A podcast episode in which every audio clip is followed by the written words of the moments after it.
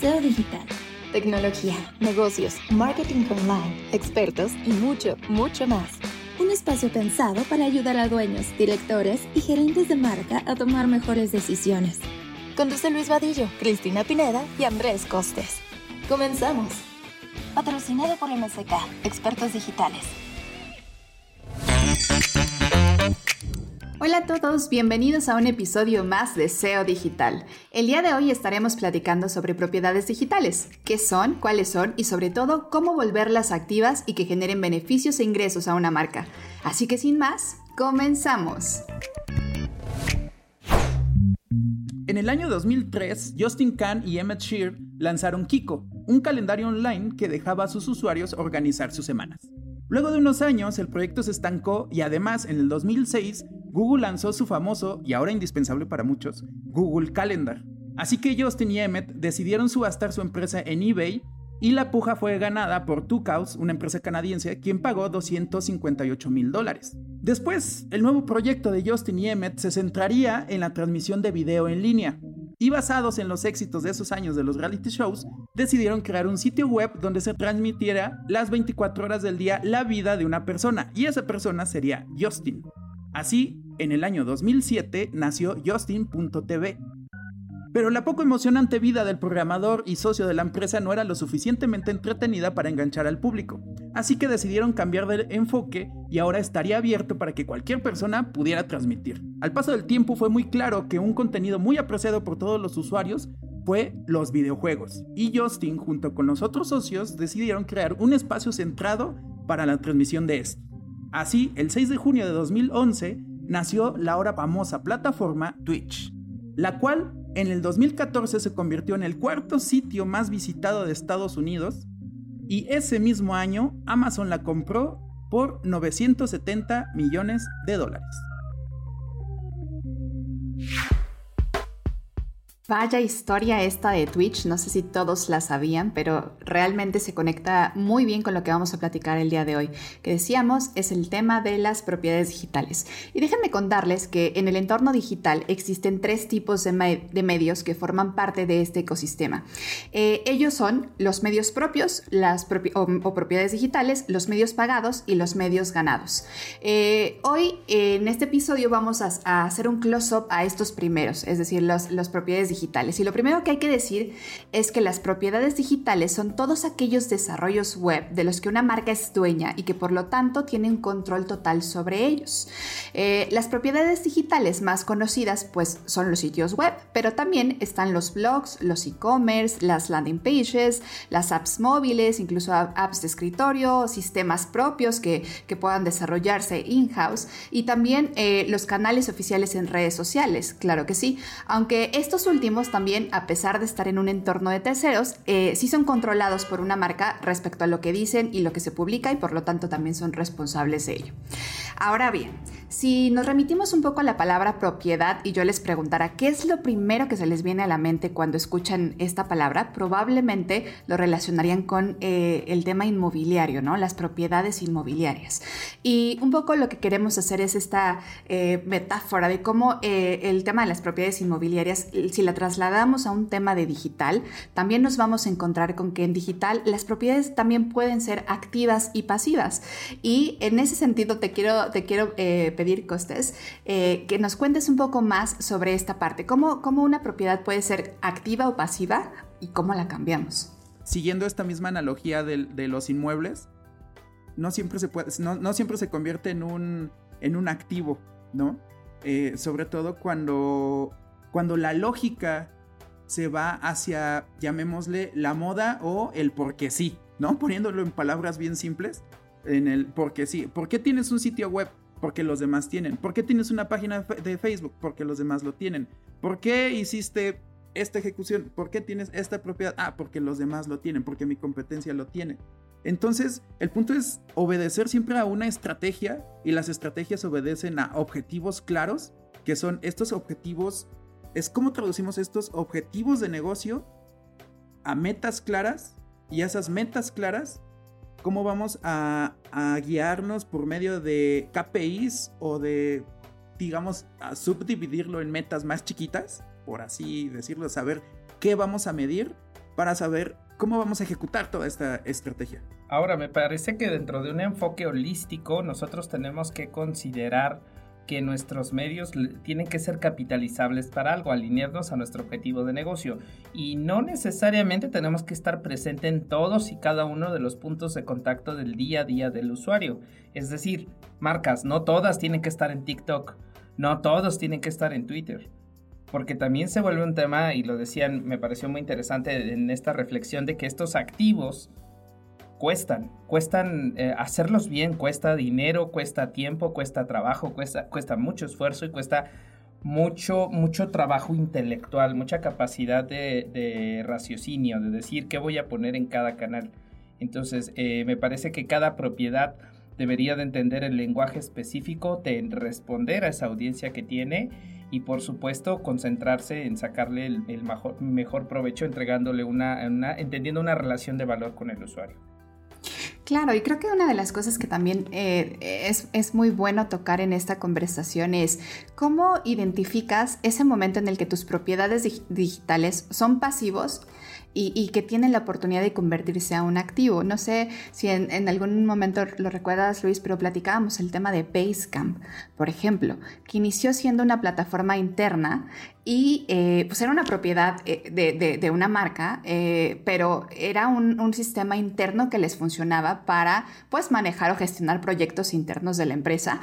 Y cuando se dieron cuenta de la oportunidad y del tiempo que ya le habían metido a esta plataforma y de la oportunidad que tenían o podían hacer comercializándola, esta plataforma, esta propiedad digital, digamos, se convirtió ahora en su producto principal y terminó siendo, pues, literalmente su marca y le, terminó generando los ingresos y, le terminó generando ahora sí que el crecimiento que ahora tiene esa empresa, ¿no? Entonces, como ese caso, hay muchísimos. Hablábamos, bueno, eh, el, caso, el, caso curioso del dato del, día de hoy tuvo que ver con, Justin TV y cómo se convirtió en Twitch y que incluso muchas de estas oportunidades o de estas propiedades activas eh, que, alcanzan todo su potencial se llegan a convertir en medios pagados, que esos vamos a explorarlos en otro episodio, pero eh, digamos, cuando uno encuentra ya esta oportunidad en una propiedad, eh, en una propiedad de una marca y que tiene el potencial de crecer hasta ese nivel, es cuando hay que ponerle foco y, y empezar a nutrirlo.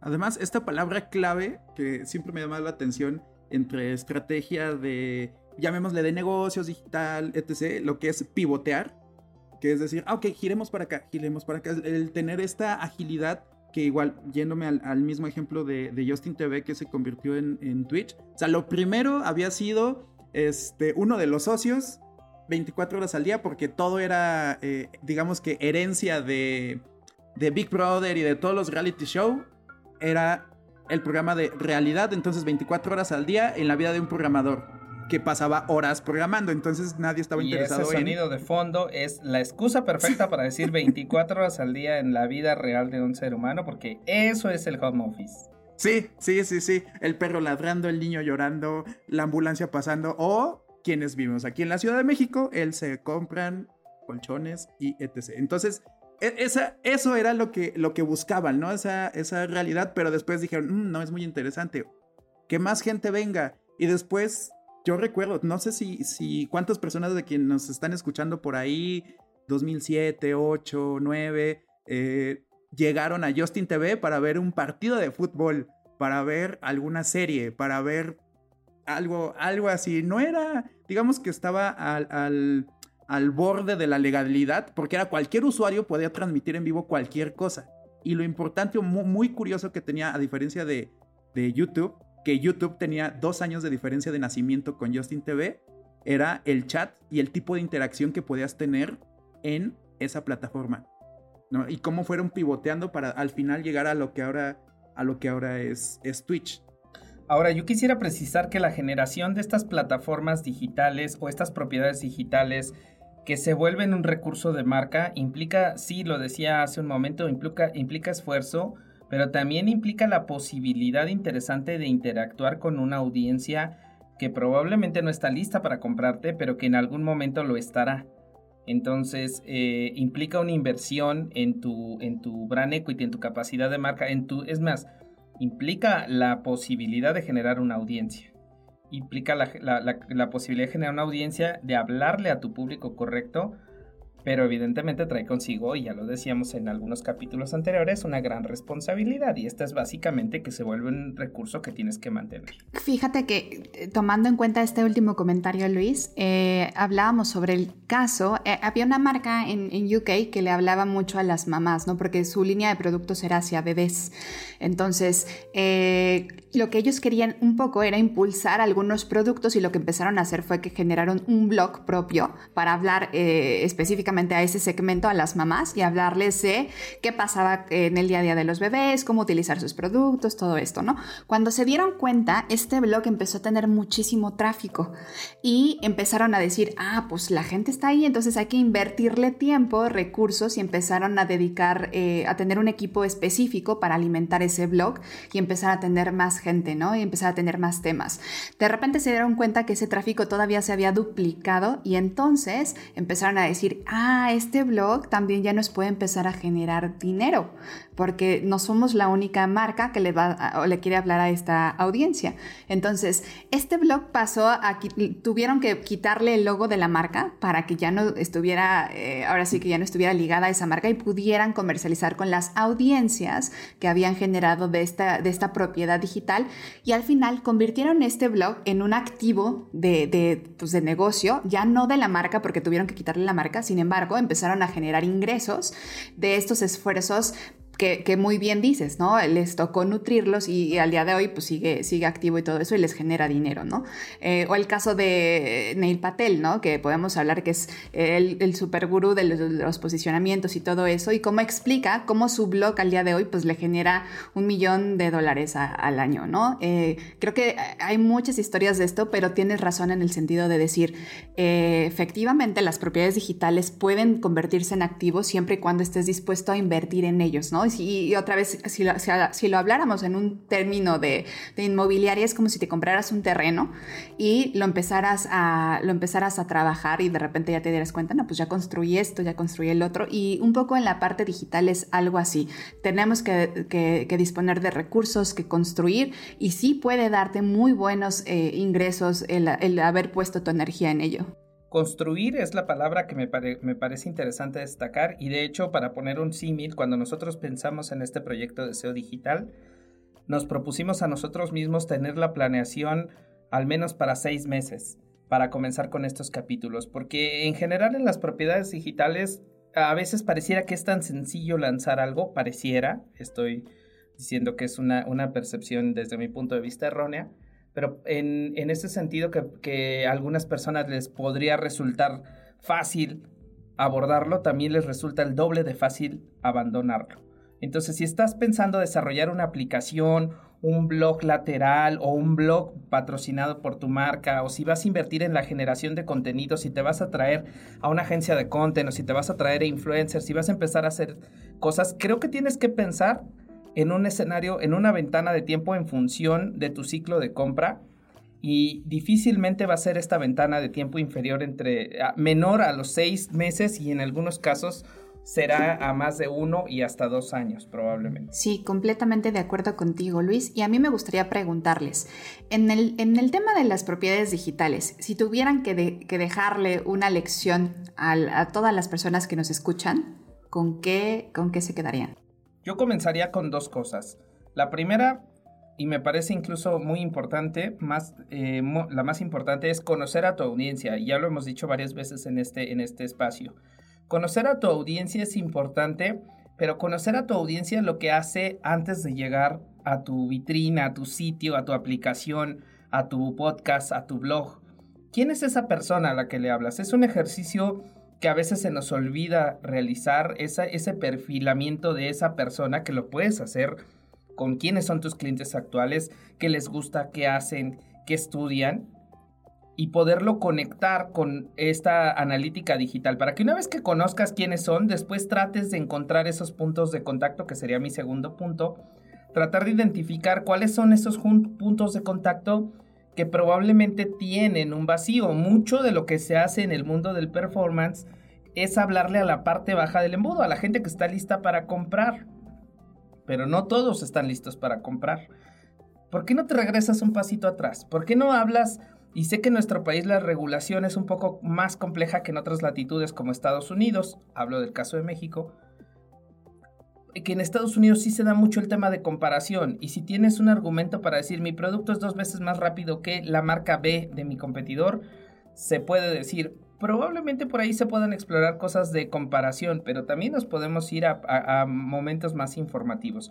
Y cerrar únicamente diciendo desde mi punto de vista que la planeación estratégica que desarrolles desde la perspectiva de tiempo e inversión en términos monetarios que vas a hacer, la tienes que ver en un umbral de 6 a 12 meses al menos. Y sumando a esta parte, justo lo que mencionas de la planeación, la planeación estratégica, el tiempo, yo me iría también por ese, por ese camino y pensar en que no todo son silos, no son cajas que hay que llenar, no son solo términos, aunque en todo este tema del marketing digital siempre escuchamos términos nuevos, este, el, nuevo término del año, el marketing viral, influencer, etc.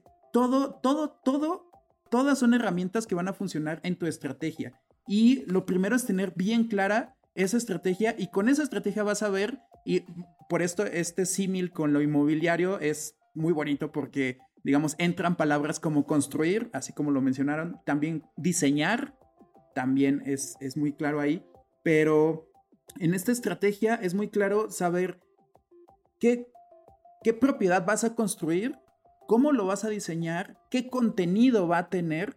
Y aquí voy a tomar eh, de referencia el caso de Blendtec, que es una marca de licuadoras que promete licuar todo.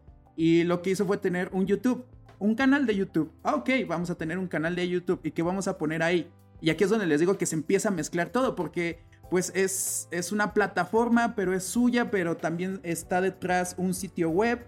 ¿Y qué, qué contenido tiene? Algo que se hizo viral es, ¿se puede licuar un iPhone? Vamos a licuar un iPhone.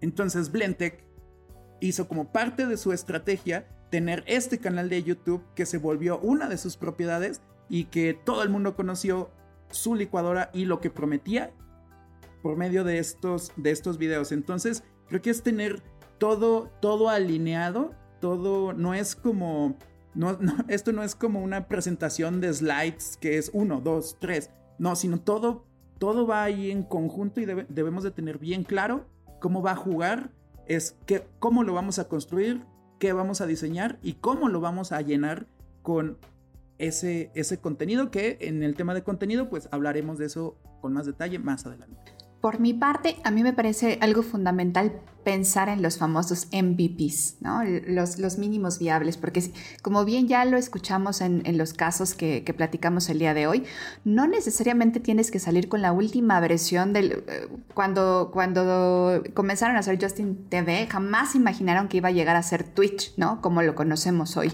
Entonces, muchas veces una de las preocupaciones más grandes que tienen las marcas o, o quienes están a cargo del ownership de una de estas propiedades es que tenga todas las, las eh, características y funcionalidades que debería poder tener para estar en el mercado. Y lo cierto es que eh, lo, primero que tenemos que asegurar es que pues cubra lo básico, que sea eh, este MVP que les, que les cuento y no necesariamente eh, que sea lo perfecto en el inicio, ¿no? Entonces, si ustedes tienen una propiedad digital que ya cumple con un objetivo inicial y que por lo menos tiene lo básico y lo quieren echar a andar, pues arranquen con eso. No, no se detengan, no se limiten porque no está todo completo. Ustedes no saben qué puede llegar a ser ese gran proyecto, ¿no? Que podría ser un Twitch, un Basecamp o un Uber, ¿no? Que empezó siendo muy, muy básico al inicio. Entonces yo, yo les diría eso. otra cosa que les diría tiene que ver con las oportunidades y las oportunidades usualmente las vamos a encontrar en las necesidades, ya sea de una empresa eh, internamente o en las de sus eh, usuarios. Como decía Luis, creo que conocer a la audiencia es muy importante, pero sobre todo eh, podríamos estar explorando qué oportunidades ya están satisfaciendo ustedes con alguna propiedad digital. Puede que ustedes en su empresa hayan tenido la necesidad de, desarrollar su propio CRM, por ejemplo, y que ya tengan un, sistema creado para eso y que a lo mejor no solo les sirva a ustedes, que les pueda servir a muchas empresas más y que, y, y que se convierta esa propiedad digital en un nuevo ingreso para su marca, por ejemplo. Eh, o por otro lado, eh, como contábamos el, ejemplo de, esta marca que hizo su blog, eh, seguramente ustedes a lo mejor empezaron por ahí a escribir contenidos para jalar gente o, tráfico a su sitio y descubran que las audiencias que tienen ahí les pueden empezar a generar cierto, cierto, este, ciertos ingresos. Entonces, ponerse a explorar cuáles de las propiedades digitales que ya poseen tienen oportunidad de crecer eh, creo que es, otra de las eh, actividades que yo les recomiendo hacer porque pueden encontrar que tienen un, diamante en bruto, Entonces, eh, yo me quedaría con esta parte. Les agradecemos mucho que nos hayan escuchado el día de hoy. los esperamos en nuestro siguiente episodio. Muchas gracias. Esto fue SEO Digital, un espacio pensado para ayudar a dueños, directores y gerentes de marca a tomar mejores decisiones. Patrocinado por MSK, Expertos Digitales.